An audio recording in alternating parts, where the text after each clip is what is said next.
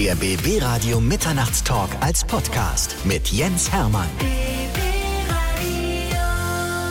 Adel Tawil ist wieder mal bei mir. Herzlich willkommen. Ja, hi Jens. Ich freue mich tierisch, dass du da bist. Es sind zwei Jahre vergangen, seitdem wir uns das letzte Mal gesehen haben. Es ist so viel passiert in diesen zwei Jahren, so unfassbar viel. Ja, bei uns beiden. Das war, äh, ich erinnere mich noch an unser letztes Gespräch. Wir waren da äh, beide nicht so ganz top äh, im, äh, in unseren Emotionen. Also es war dann eher so die Richtung Depri. Wir hingen beide ein bisschen durch. Ja, wir hatten wir beide hingen eine durch. irgendwie eine lange Beziehung, die irgendwie krachen gegangen ist. Genau. 2017 kam das äh, Album so schön anders raus und haben wir das letzte Mal geredet. Und äh, jetzt 2019, es gibt ein neues Album. Ja, genau. Das ist, und ich glaube, das ist fast so ein bisschen autobiografisch. Das ist so, als ob jemand, ein, also ein bekannter Mensch aus meiner Sicht, ein Buch schreiben würde über sich. Ja. Weil deine Lieder sind ja deine Geschichten. Ne? Ja, ja, also viele und ich versuche das immer zu mischen. Ne? Also ich versuche auch manchmal ist es kann es auch mein bester Kumpel sein oder so, was Dinge, die ich beobachte bei anderen.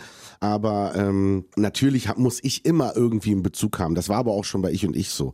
Das ist dann natürlich, wenn es dann mal nicht so gut läuft, dann natürlich auch umso schwieriger, weil man dann natürlich auch über Dinge singen muss, eben eine Trennung zum Beispiel oder meinem Unfall oder so, die dann schon auch schmerzhaft sind. Ja.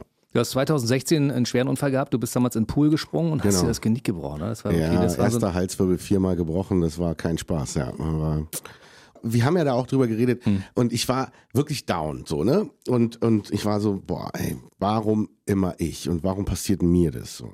Ich war ja damals auch so in Kliniken und so und habe da eben andere Schicksale gesehen, ja, junge Menschen, die im Rollstuhl sind, weil sie es halt nicht so viel Glück hatten wie ich. Und dann hat sich mein Mindset wirklich gedreht und dann habe ich gedacht, nee, warte mal, warum siehst du das alles immer negativ? Das ist so ein Sog, in den man dann reinkommt, ja. Irgendwie, wenn mein Vater meinte immer zu mir, wenn es mal irgendwie schief läuft, dann meistens nicht alleine, sondern kommt immer noch einer und noch und noch was. Also dann geht irgendwie alles schief, hat man das Gefühl. Und da habe ich angefangen, nach meinem Unfall wirklich zu überlegen, ey nein, ich habe einfach riesen Glück gehabt. Und jetzt ist mir bewusst, dass dieses Leben wirklich kostbar ist. Und ey, fang noch mal richtig von vorne an und schau optimistisch in die Zukunft. Und als ich das gemacht habe und mir dann noch überlegt habe, ey, was willst du eigentlich vom Leben? Und da war natürlich so auch das Thema Familie ganz groß. Da ging es auf einmal Schritt für Schritt, jetzt nicht von heute auf morgen, aber es ging bergauf. Also ich glaube, dieser Unfall und die Leute, die du anschließend getroffen hast, haben dein Leben auch nachhaltig verändert. Ja, absolut. Klar, wenn du mit Menschen sprichst, die einfach nicht so viel Glück hatten wie du, die, die auch ein schweres Schicksal ertragen und manchmal mit einer Kraft, wo du selber unfassbar davor stehst und denkst, boah, ich weiß nicht, ob ich das könnte, wenn das so meistern könnte. Da kommt dann schon Demut auf. Du äh, engagierst dich in der Hannelore Kohl Stiftung? Genau, quasi wie Schirmherr, die nennen das da den Präsident. Ich bin da quasi aber wirklich aktiv. Also es ist jetzt nicht so, dass ich meinen Namen da hergebe, kurz mal Hallo sage und wieder gehe, sondern als Präsident muss man dann wirklich auch bei Kuratoriumssitzungen, also ich eröffne die und leite die und halte Reden und so. Das war für mich alles ein Neuland, aber das ist eine, eine tolle Stiftung, die ZNS-Stiftung. Ähm, äh, heißt die, also Hannelore Kohl ZNS Stiftung. Und äh, ja, ich versuche äh, dieser Stiftung einfach, ja, die einfach so auch in die neue Zeit so ein bisschen zu bringen, weil ich glaube, die Kids von heute, Hannelore Kohl, das- Können damit nicht mehr so viel anfangen. nicht ne? mehr so richtig, ne? Und äh, deswegen ähm, ZNS-Stiftung und da geht es eben um, um schwere Schädel-Hirntraumata und ähm, da geht es ums Vorbeugen. Also ich freue mich so über Projekte, wo ich den Leuten sage, tragt einen Fahrradhelm. Ja, also das ist zwar so wichtig, wie viele Leute ich sehe, die ohne Fahrradhelm unterwegs sind und so. Und wenn was passiert, also gerade in den Straßen Berlins zum Beispiel, in der Großstadt, wo ich lebe, da kann jederzeit was passieren. Wir haben immer wieder diese Horrorunfälle, aber auch alte Menschen, man glaubt es gar nicht, ne? ähm, wie viele alte Menschen einfach durch einen leichten Sturz dann auf einmal wirklich ein Schädel- Schädel-Hirntrauma bekommen. Und da geht's dann eben darum, auch die Angehörigen zu versorgen und zu beraten und all diese Sachen, die dann auf einen zukommen, äh, wenn man wirklich so, ein, so eine Beeinträchtigung hat. Ja. Hättest du nicht so gut machen können vor deinem Unfall, weil das Nein. hat äh, dein Leben so verändert, dass du sagst, ich gucke jetzt mal vom anderen Sichtwinkel, von, von einer anderen äh, Position aus. Ja, also natürlich hat man sich immer Gedanken gemacht und ich habe auch vorher Charity-Projekte begleitet und so und äh, bin ja hier auch manchmal fürs SOS Kinderdorf und solche Sachen, Berliner AIDS-Hilfe und solche Dinge, aber Jetzt bin ich da wirklich richtig hinterher. Also jetzt äh, spreche ich mit den Leuten. Wir haben zum Beispiel mal gekocht. So, und dann glaubt man gar nicht, ne, wenn man zum Beispiel nur eine Hand richtig bewegen kann, die andere zittert oder die kann man nicht so richtig benutzen. So, jetzt koch mal mit einer Hand. So.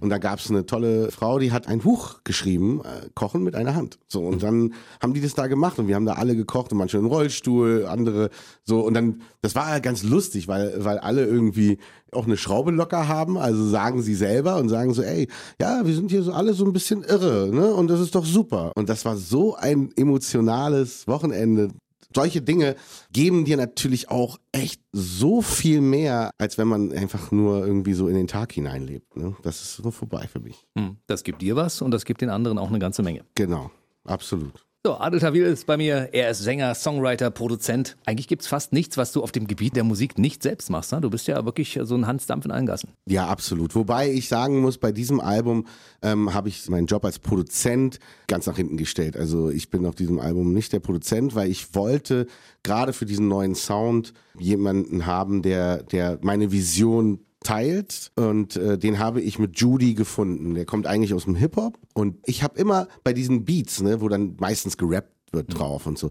habe ich immer gedacht, ey, guck mal, das ist doch moderner Sound und so, da kann man doch auch drauf singen. Und da gab es immer so Gegenwind, ja, also das geht nicht, das geht nicht. Und das ist so ein Satz, den es bei der Musik für mich niemals geben darf. Also wenn jemand dir, wenn man im Studio sitzt, was ich auch so manchmal das Labor nenne, wo mhm. man, wo alles geht. Da geht alles. So, da gibt's diese, diese Bremsen.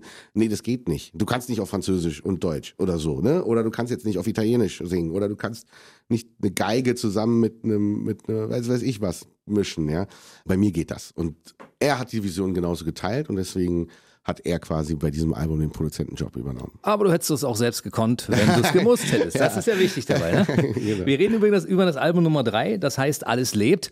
Wir ja. können ja kurz zurückdrehen, also 2019, 21.06.2019, äh, alles lebt. Dann war 2017, als wir uns das letzte Mal getroffen haben, so schön anders. Und ja. davor, Debütalbum 2014 war Lieder. Ja. Und äh, davor gab es die ganzen Ich und Ich, davor waren The Boys. Richtig, ja. Ich bin schon lange und unterwegs. Schon, ich bin echt? 40 geworden. Echt, du bist schon 40? Ich bin 40 Jahre alt geworden so gut aus, und mache seit, seit mehr als 20 Jahren Musik, also professionell sozusagen mit Plattenvertrag.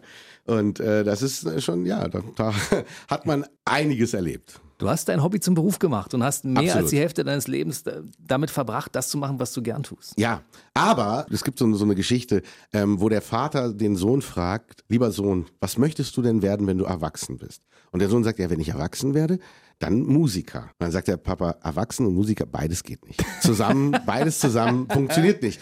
Und das war auch mein Leben, muss man dazu sagen. Also als Musiker hat man den Hobby zum Beruf gemacht. Aber man hat dann auch ein relativ unverbindliches Leben. Ne? Also man kann aufstehen, weil man will. Man hängt mit seinen Kumpels im Studio ab, bestellt Pizzen und äh, macht Mucke. So, das ist so, so unbeschwert. Und so mit zunehmendem Alter habe ich einfach gemerkt, so, ey, da muss was kommen. Und nach meinem Unfall, über den wir schon gesprochen mhm. haben, da war dann dieser Wunsch nach Familie ganz, ganz groß. Und jetzt musst du abliefern. Ich meine, du hast ein kleines Kind, das heißt, dir ist völlig egal, ob es 6 Uhr morgens ist oder 4 Uhr morgens. Genau. Also wenn, das wenn ist hungrig, so, dann hungrig. Richtig, genau. Aber ich merke, dass das eine neue Seite an mir ist und dass ich äh, das wirklich sehr, sehr genieße. Bei dem ganzen Trubel, den diese Musiklandschaft so bietet, ne, mit äh, in Tonstudios abhängen, wie ich gerade gesagt habe, oder dann live auf die Bühnen zu gehen, also 10.000 Leute vor dir, oder auch so rote Teppiche, mhm. bist du Fernsehinterviews, Radiopromotour mhm. und so weiter. Und dann kommst du nach Hause und es ist Family Life und es ist eine Erdung.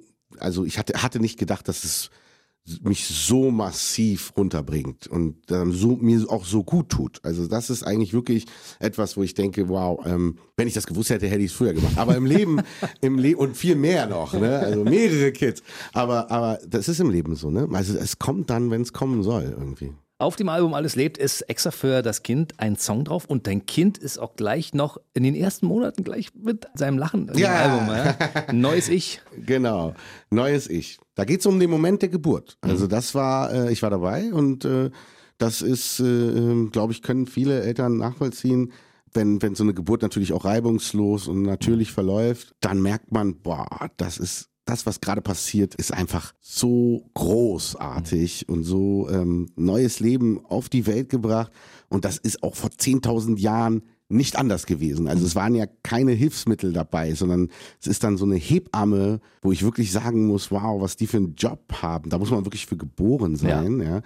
so eine Hebamme, was die leistet und dann eben die Mütter, die dann einfach das, das Kind gebären. Das ist schon großes Kino. Da sind wir Männer einfach so ein bisschen klein mit Hut. So. Wir sind dabei, können irgendwie ein bisschen supporten, aber am Ende rocken die das und äh, da wird man ganz demütig und dankbar. Und das war so ein, auch so, wenn das dann passiert ist, dann gibt es so einen Moment der Stille.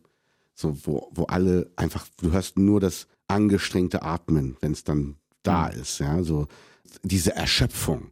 Darüber singe ich in dem Lied. Das ist dann, wo ich sage, dieser Moment ist heilig, fast schon surreal, so echt und unbegreiflich. Ich höre dich zum ersten Mal. Und alle, die Vater sind, ja. wissen, wie sich das anfühlt. Also ja. wenn ein Kind zur Welt kommt, verändert das dein Leben nachhaltig. Ja, das absolut. Ist so. Das ist, danach ja. ist nichts mehr wie vorher. Es richtig, so, ne? richtig, ja. Aber großes Kino, also ein absolut neuer Lebensabschnitt. Und wie gesagt, jetzt wird der Musiker doch erwachsen. So. du bist auf dem Weg zum Erwachsenen. Das wird hoffentlich noch 50 Jahre dauern. Ja, wahrscheinlich. Bis dahin hast du ja auch noch musikalisch einiges abzuliefern. Das neue Album ist da. Alles lebt, ein richtig tolles Album. Ehrlich gesagt, du hast ja auch immer gut vorgelegt bei den letzten Alben. Man hat von dir auch erwartet, dass es ein gutes Album werden muss. Also, das ist, hast du dich ja selbst unter Druck gesetzt? Also, ich glaube, irgendwo ist der Druck immer da, aber ähm, ich muss eigentlich mich nur konzentrieren darauf, dass ich auf mein Bauchgefühl höre. Hm. Also auf das höre, was mir mein, mein Bauch sagt, mein Gefühl sagt. Hm. Und das habe ich auch ein Stück weit von Annette gelernt. Also noch mehr darauf Annette zu Humpe, hören. Für alle, Annette die jetzt Humpe. sagen, welche Annette meint er? Genau, von Ich und Ich ja. damals. Und ähm, lang ist es her. Mhm. Und dann ist es eigentlich, dann nimmt es auch ein bisschen Druck weg. Weil mhm. am Ende ist es dann so, ich habe noch nie so auf die Charts geguckt und so, weißt du, und, und heutzutage sowieso nicht, weil heute weiß man überhaupt nicht, also außer die Radiocharts, äh, weiß man doch überhaupt nicht mehr, welche Charts gelten jetzt für mhm. was. Also ist es die Spotify oder iTunes oder das Ding, äh, keine Ahnung was, Mediamarkt Charts. Also mhm. es gibt ja tausend Sachen. Von daher ähm, bleibe ich da einfach locker. Ich mache das, was mir Spaß macht und wo ich denke, boah, da kann ich mich auch weiterentwickeln. Also was ich nicht will, ist halt immer das Gleiche machen. Ich mhm. versuche schon, und das ist ein Druck, den ich mir selber mache, mich zu entwickeln. Wir picken uns mal ein paar Sachen raus aus dem Album, die mir so aufgefallen sind. Ja. Also was ich total geil finde, ist der Song zusammen mit Peachy. Ja, geil, ja. Deutsch-Französisch gesungen. Richtig. Jim ja. Appel. ja. Es ist irgendwie, ähm, das Ding hat auch so eine Botschaft, egal wo du bist auf dieser Welt, in welchem Scheißkeller dich irgendwer eingesperrt hat, ich finde dich so. Das ist so die Botschaft für mich. Ist ja, das so, ja? Richtig, ja, genau so ist es. Ähm, ja, dass man einfach wirklich äh, jemanden hat und, und ich wünsche das wirklich jedem. Ähm, weil Einsamkeit ist ja so mit das Schlimmste, so mhm. ungefähr, ne? Sondern dass man jemanden an seiner Seite hat oder auch nur, dass man weiß, okay, selbst wenn man auf einem anderen Kontinent ist. Ey, wenn ich den anrufe, den oder sie oder ihn anrufe, mhm. dann kommt er. So, dann, dann weiß ich, das ist mein bester Freund oder das ist mein, mein Vater, meine Mutter, das ist meine große Liebe, mein mhm. Kind. Also es kann irgendwie auf alles gemünzt werden. Hauptsache, da ist jemand, der bedingungslos kommt und sagt, okay, ey, wenn es dir schlecht geht, ich bin auf jeden Fall für dich da, hab keine Angst. Es gibt davon auch nicht so viele Leute. Richtig. Deshalb genau. sollte diesen Leuten, den wenigen, die es für jeden Einzelnen gibt, auch immer mal ein Song gewidmet sein. Und das ist ja, euer Song, hört euch den an. Das Ding ist geil. Peachy, wie bist du auf die aufmerksam geworden? Hat ja auch eine gigantische Stimme, oh, die kleine. Ja, Peachy habe ich wirklich so im Studio getroffen und war ganz gespannt, wie die so singt. Und äh, ja, ist eine Newcomerin. Und ich dachte so, wow, die singt gut, die kann richtig gut Französisch. Also sie hat da in Frankreich gelebt. Und dann habe ich gedacht, okay, dann lass uns das mal gemeinsam machen. Probier das mal einfach mal aus. Hast du mal Lust? Weil ich wollte mal hören, wie die Strophen auf Französisch klingen. Hm. Und dann hat sie das eingesungen. Da war das so gut. Und sie war auch so eine coole Socke, so, dass ich dachte, boah, lass uns das gemeinsam machen. Und ähm, so haben wir es dann gemacht. Bei dir hört sich das Französisch auch immer so, ich meine, du bist sowieso so ein Multitalent, was die Sprachen anbelangt. Ne? Bei dir, das fließt so irgendwie. Wie viele Sprachen sprichst du eigentlich? Naja, also Französisch habe ich ja in der Schule so ein bisschen gelernt. Das ist natürlich jetzt wieder viel, viel schwächer als damals. Aber meine Mama ist natürlich, dadurch, dass sie aus Tunesien kommt, äh, spricht sie Französisch. Und mein Vater kommt ja aus Ägypten und spricht Arabisch. Englisch. Also von daher war ich immer so mit diesen drei Sprachen, also Französisch, Englisch und Arabisch, immer so ein bisschen vertraut. Und ich glaube, Arabisch ist ja, hat ja, gerade auch das tunesische Arabisch hat ja so viele Laute, mhm. ja. Und wenn du das kannst, dann kannst du eigentlich jede Sprache, so ungefähr. Also dann oh. bist du fast akzentfrei. Ich glaube, ich könnte auch Chinesisch reden, ohne dass man es merkt, dass ich kein Chinese bin. Guck mal, wir treffen uns ja alle zwei Jahre, das heißt 2021, ein bisschen was Chinesisches. Ein bisschen Mandarin, ja, okay. Auf jeden Fall. Wahnsinn, unser Sprachtalent. Adel Tawil ist bei mir heute und wir reden unter anderem über das neue Album. Was mir aufgefallen ist, Hawaii. Wir haben ja auch schon vor zwei Jahren über Hawaii geredet. Das ist für mich immer noch in meinem Traum. Ich möchte da irgendwann hin. Ja, mach das unbedingt. Ja. Und äh, du hast zum Beispiel auch mit Bowser da. Äh, ja, das ist. Äh, die Geschichte wollen wir gerne hören. Weil, Ja. Also man hört auch richtig raus, dass diese Insel auch Leute zum Alkohol trinken so ein bisschen animiert, sage ich mal. Ja, zu allem. Also Zu das allem, ist ne? das Zum Problem Partyfeiern. ist zum Party. Ja, also Hawaii hat eben auch, auch wieder ne, viele Gesichter und Hawaii ist auch so ein bisschen eine Aussteigerinsel. Ne? Und da, wo ich ja immer bin, das ist schon so eine Hippie-Gegend. Ne? Also da findest du auch den einen oder anderen, der einfach gesagt hat, ey Leute, ich bin hier raus, äh, ich habe mit der Zivilisation nichts zu tun, ich will hier im Wald leben und äh, will meine will einfach chillig mit der Natur im Einklang leben und äh, der pflückt da auch irgendwelche Gräser, die er dann irgendwie raucht und äh, und äh, äh, lebt so sein Leben in den Tag hinein. Und das war für mich so ein bisschen auch so die Inspiration. Natürlich, wenn, wie, wenn man wie ich in der Großstadt groß wird, ja, und äh, Berlin ist natürlich jetzt auch so auf dem Vormarsch, ne? Also die Touristen werden immer mehr, die Wohnungsknappheit, also der Puls der Stadt, der geht gerade wirklich also auf 180. Und da hat man irgendwann auch die Nase voll. Also jeder, der, der Berlin kennt, weiß, wie es Peter Fox mal gesagt, du kannst so schön und hässlich sein, Ja. ja, und äh, so dreckig und grau. Und das ist eben genau der Punkt. Und dann habe ich so eine tiefe Sehnsucht, ganz weit weg von der Stadt zu kommen. Und das, darum geht's in Hawaii. Dazu kommt, dass es da in dem Song geht's halt darum, dass man sich irgendwie getrennt hat oder so. Ne? Und dann hau ich einfach ab, nimm mir ein One-Way-Ticket nach Hawaii.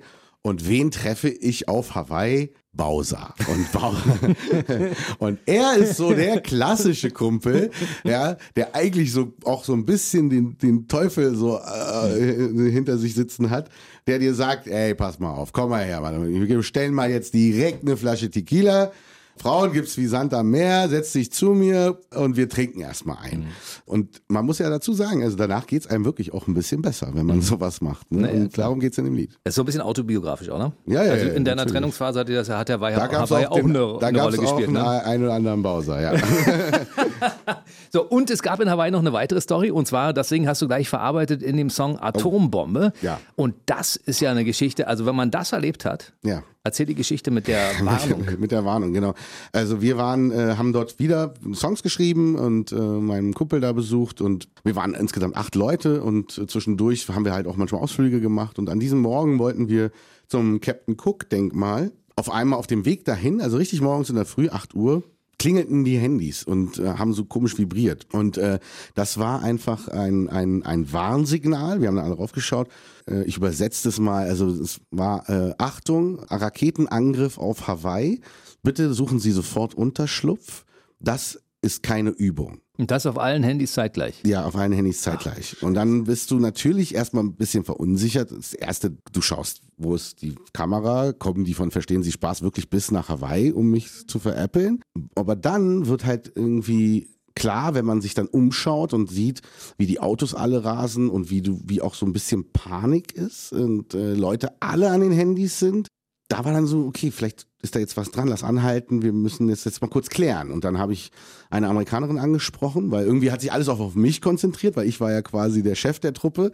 Adel, was machen wir? Und ich so, ja, ich habe so eine Situation auch noch nie gehabt, aber dann habe ich die Frau gefragt, weil ich dachte, sie hat vielleicht mehr Infos, ne, weil sie vielleicht ne, irgendwelche Apps hat oder so und Bescheid weiß. Und sie meinte nur zu mir, fucking Trump is starting World War III. Und, in dem Augenblick, glaube ich, da, Da hatte ich wirklich da, Gänsehaut. da zieht dein Leben vor deinem Also, Geist es vorbei, wa? war, also wirklich, ich erinnere mich noch, wie wirklich dieser eiskalte Schauer einmal durch den ganzen Körper gegangen ist. Und das war eigentlich das Erschreckende, weil es nicht unwahrscheinlich war. Es war nicht so eine, so, ach niemals, so, ne, dass man gesagt hätte, das glaube ich nicht, sondern ja, da ist dieser Typ und es gab diese Spannungen zwischen Nordkorea und den USA und so der Zeit, das war ja 2017 auf 2018. Ich habe nur noch gedacht, okay, es beginnt. Man traut Trump das zu, dass er Genau. den dritten Weltkrieg auslöst, einfach durch eine komische Kurzschlusshandlung. Genau. Und dann, dann war es wirklich für mich, okay, es beginnt und wir sind hier auf Hawaii. Boah, und dann fing es auch wirklich an, dass der ein oder andere Tränen in den Augen hatte und dann auch ähm, zu Hause die Familie versucht hat zu erreichen. Da war es in Deutschland eben dann abends um acht und das war wirklich, dann wurde es so ein bisschen dramatisch. Man hat versucht, seine Panik so ein bisschen in Schach zu halten. Wir haben natürlich auch überlegt, also wenn jetzt eine Rakete kommt, was kommen da für Raketen? Und dann hat äh, mein Kumpel Marlo, der da lebt, gesagt, also wenn, dann ist es bestimmt ein Atombombe. Atomschlag. Dann ist auch egal, wo wir hingehen, ob wir jetzt runtergehen zur Bucht oder rauf auf den Berg. Wir haben ja überlegt, was wir machen.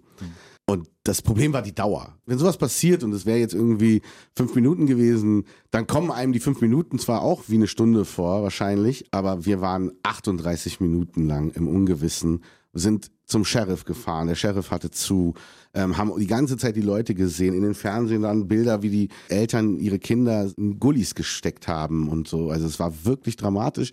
Und 38 Minuten lang wusstest du nicht, ob das jetzt so passiert und du bist auf dieser komischen Insel da. Du kannst ja nicht abhauen irgendwo. Ne? Und dann äh, im Krankenhaus haben wir dann endlich jemanden gehabt, der uns gesagt hat, es ist wahrscheinlich ein Fehlalarm. Und dann kam erst nach 38 Minuten auf allen Handys, okay, False Alarm. Siehst du das? Ja. Ich habe eine Gänsehaut, wenn ich mir das vorstelle. 38 Minuten. 38 Minuten, ja, Todesangst, ja. weil du denkst, es kommt eine Atombombe runter. Ja, also das sind die längsten 38 Minuten deines Lebens gewesen bisher. Ja, aber es war irgendwie auch nicht so wirklich Todesangst, sondern es war, ich habe mir so die Welt angeschaut. Also das hört man dann auch in dem Lied. Ich bin, wir sind dann runter wirklich ins Haus wieder, haben natürlich diesen Ausflug dann abgebrochen. Das ist, war zu viel für, für, den, für einen Tag. Und wir haben dann direkt auch eine Flasche aufgemacht, ja. so ungefähr, und äh, morgens um 10. Und ich erinnere mich ja noch an diese Zeit, weil, weil ich habe dann wirklich gedacht, Mann, wie schön diese Welt ist und wir machen die kaputt. Das wird jetzt passieren und wir sind, ich kann ja nicht weg. Also irgendwo hat man auch so ein bisschen Frieden mit, mit sich gemacht. Also es war total surreale äh, Situation, absolute Ausnahmesituation. Und man hat gesehen, jeder von uns hat auch seinen eigenen Film. Also so, wir haben zwar miteinander gesprochen, aber irgendwie war jeder mit den Gedanken woanders. Mhm. Und das war schon, war schon krass. Ihr hattet aber eine Yogalehrerin, die gesagt hat, ich spüre nichts oder wie? Ja, Ellen Einhorn. Ellen, heißt sie wirklich Einhorn? Ja, Einhorn, ja. Ellen Einhorn ist eine bezaubernde Frau, die äh, wirklich schon seit über 40 Jahren auf Hawaii lebt, kommt ursprünglich aus, aus äh, Rheinland-Pfalz hat quasi vor 40 Jahren gesagt, ey, tschüss, ich will eben auch wirklich Spirit, Aloha Spirit spüren und auf Hawaii hat die äh, so ihren Frieden gefunden und macht jeden Tag Sport und Yoga und so. Und äh, die hat uns so begleitet. Also die ist zu uns gestoßen und haben mhm. gesagt, ey, willst du nicht bei uns mit, mitkommen? Und dann ist die einfach mitgekommen. Und die war wirklich die ganze Zeit, wo wir so die dramatischen Szenen hatten, war sie immer so der Ruhepol, der gesagt hat, die hat immer so über ihren Bauch gerieben und gesagt, und auf ihr Herz so und sagen sie, ey, ich spüre nichts. Also, ey, Leute, vertraut mir, ich würde es spüren, wenn Gefahr kommt. Und wir Großstadtkinder, weil mhm. es waren so, boah, ey, lass uns bloß in Ruhe, was erzählt die? Aber heute, ja, vielleicht ist da was, weißt du, vielleicht, die lebt halt dort, weißt du, so wirklich im Wald und die in, in so einem Gewächshaus und da ist keine Elektronik großartig und so. Und vielleicht ist die, hat die einfach wirklich so Antennen. I don't know. Ich will jetzt nicht zum Esoteriker werden, aber mhm. es war, schon erstaunlich, weil ich bin froh, dass sie auf jeden Fall recht hatte. Es kam nichts und dann sind wir, ja, und wir haben dann dieses Lied einfach alle gemeinsam geschrieben. Es war echt großartig. Es gibt Leute, die verfügen über Fähigkeiten, von denen wir nur träumen glaube ja, ich. Ja, ja kann und wirklich, ja. am Ende war diese Warnung für den Atomschlag oder für den Raketenangriff ein menschliches Versagen. Und da sind Richtig. wir wieder beim Thema. Ich meine, das kann ja immer mal passieren. Stell dir mal vor, was ein menschliches Versagen heutzutage auslösen kann. Absolut. Konsequenzen Absolut. Hat, und man sagt ja auch, dass gerade in der heutigen Zeit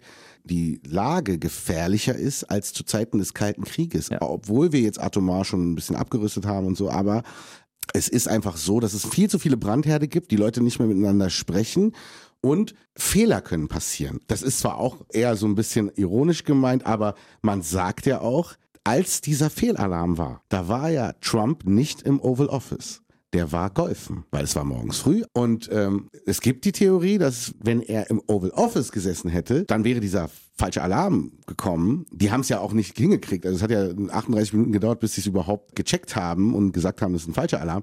Vielleicht hätte der einfach den Knopf ey, gedrückt. Koffer auf, Code rein und go. Das lasse ich mir nicht gefallen. Die Dinger hole ich runter von, vom Himmel. Hm. Und wer weiß, wo die dann gelandet Also ich will mir das alles gar nicht vorstellen. Wir leben, das muss jedem bewusst sein da kommt es wieder hoch, die alten Forderungen aus den 80ern und so, ne? aus den 60ern, 68er und so. Ey, keine Waffen, einfach alle Leute, wer kommt klar, Kriege, das wird unsere Erde zerstören.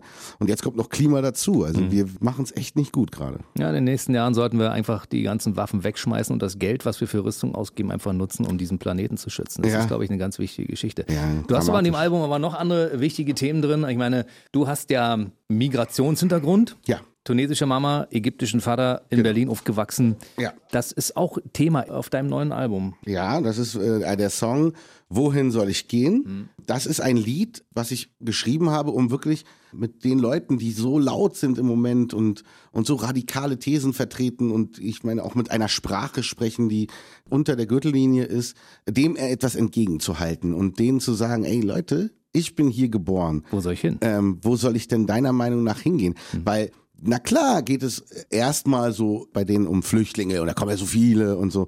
Aber selbst wenn alle Flüchtlinge, nehmen wir mal an, ja, die gehen jetzt morgen, alle reisen aus, ja, dann hätte Deutschland eben ein Problem, weil es gibt ja auch viele, die echt was tun hier für, für das Land. Aber okay, nehmen wir mal an, die gehen raus. Aber dann reicht es denen doch nicht. Das sind radikale Kräfte. Das sind Leute, die sagen mir dann auch, ins Gesicht sagen die, wenn ich sage, ja, ich bin Deutscher, ich liebe Deutschland, das ist mein Heimatland, so, dann gucken die mich an und sagen, ja, also auf Papier bist du Deutscher. Guck dich mal an. Also du bist kein Deutscher, Deutscher. Dann denke ich immer so, doch, doch, ich bin Deutscher, Deutscher. Hier Aber, geboren. ja, und das ist nämlich genau das Problem, was sie haben und äh, das hat ja kein Ende.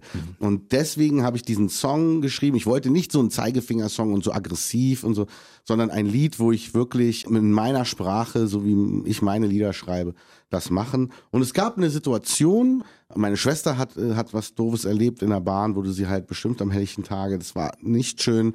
Aber es gab eine andere Situation in Dresden.